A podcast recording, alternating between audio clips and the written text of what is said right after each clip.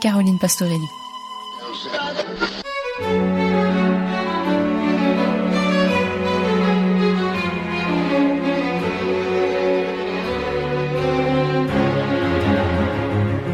Parasite, sorti en 2019, est la palme d'or la plus vue en France depuis Fahrenheit 911 de Michael Moore il y a 20 ans. Un film pour tous ceux qui l'ont vu qui marque les esprits par le propos du film déjà, radical, qui explore la violence humaine dans sa globalité, et par son genre inclassable flirtant entre la satire sociale, le suspense, la comédie noire et le thriller. Parasite est au final un film que l'on ne peut enfermer dans aucune case et qui dérange, qui heurte, qui surprend et qui fascine.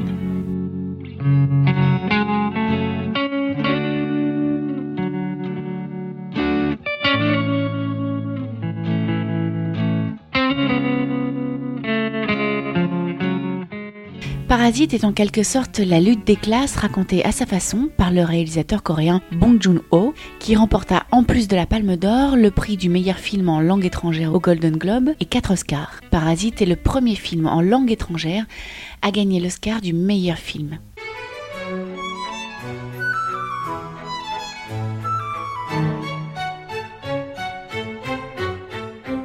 Outre son succès commercial, le film s'accompagne d'une bande originale impeccable.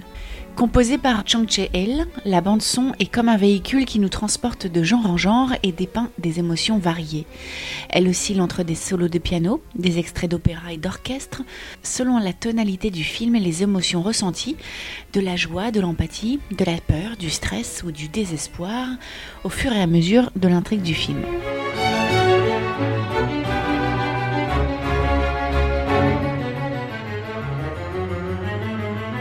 Le thème, intitulé The Belt of Faith, s'inscrit dans la musique baroque de Vivaldi, Bach ou Handel.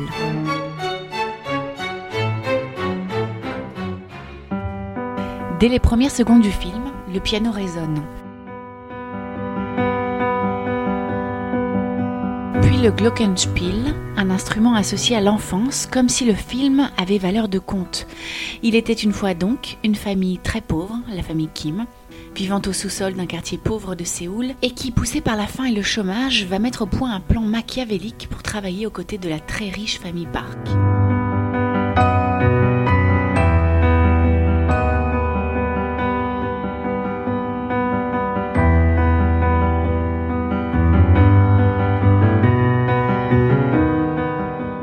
L'idée est de se débarrasser petit à petit des domestiques de la famille Park.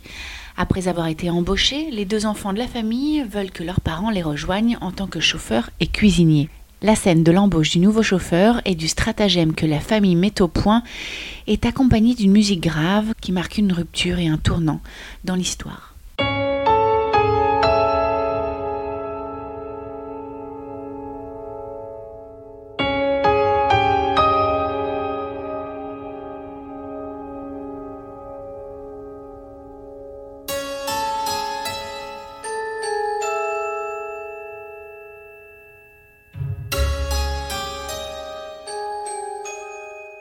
L'embauche de la mère, le dernier membre de la famille Kim à entrer au service des parcs, est associée à une succession de plans tournés au ralenti sur un faux concerto. C'est le moment où l'on assiste à la dernière étape du plan diamoniaque de la famille. Après un ultime coup bas, elle sera enfin réunie et sauvée de la misère. La musique du film nous fait alors entendre des chœurs d'enfants, mais aussi de véritables airs baroques, dont une aria extraite de l'opéra Rodelinda de Handel.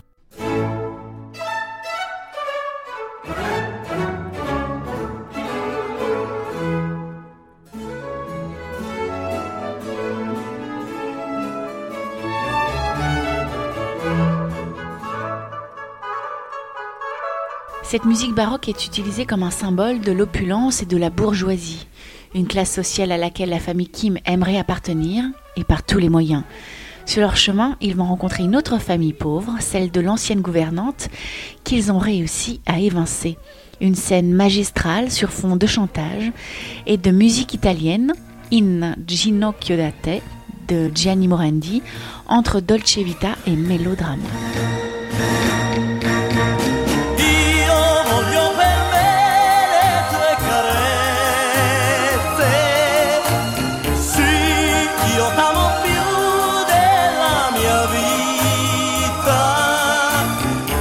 Alors que la famille Park est partie camper à l'occasion de l'anniversaire du cadet, leur retour inattendu accélère la confrontation entre les deux familles pauvres. Le morceau Zapaguri opère comme un épisode du dessin animé Tom et Jerry où chaque action se déroule selon un tempo bien rythmé.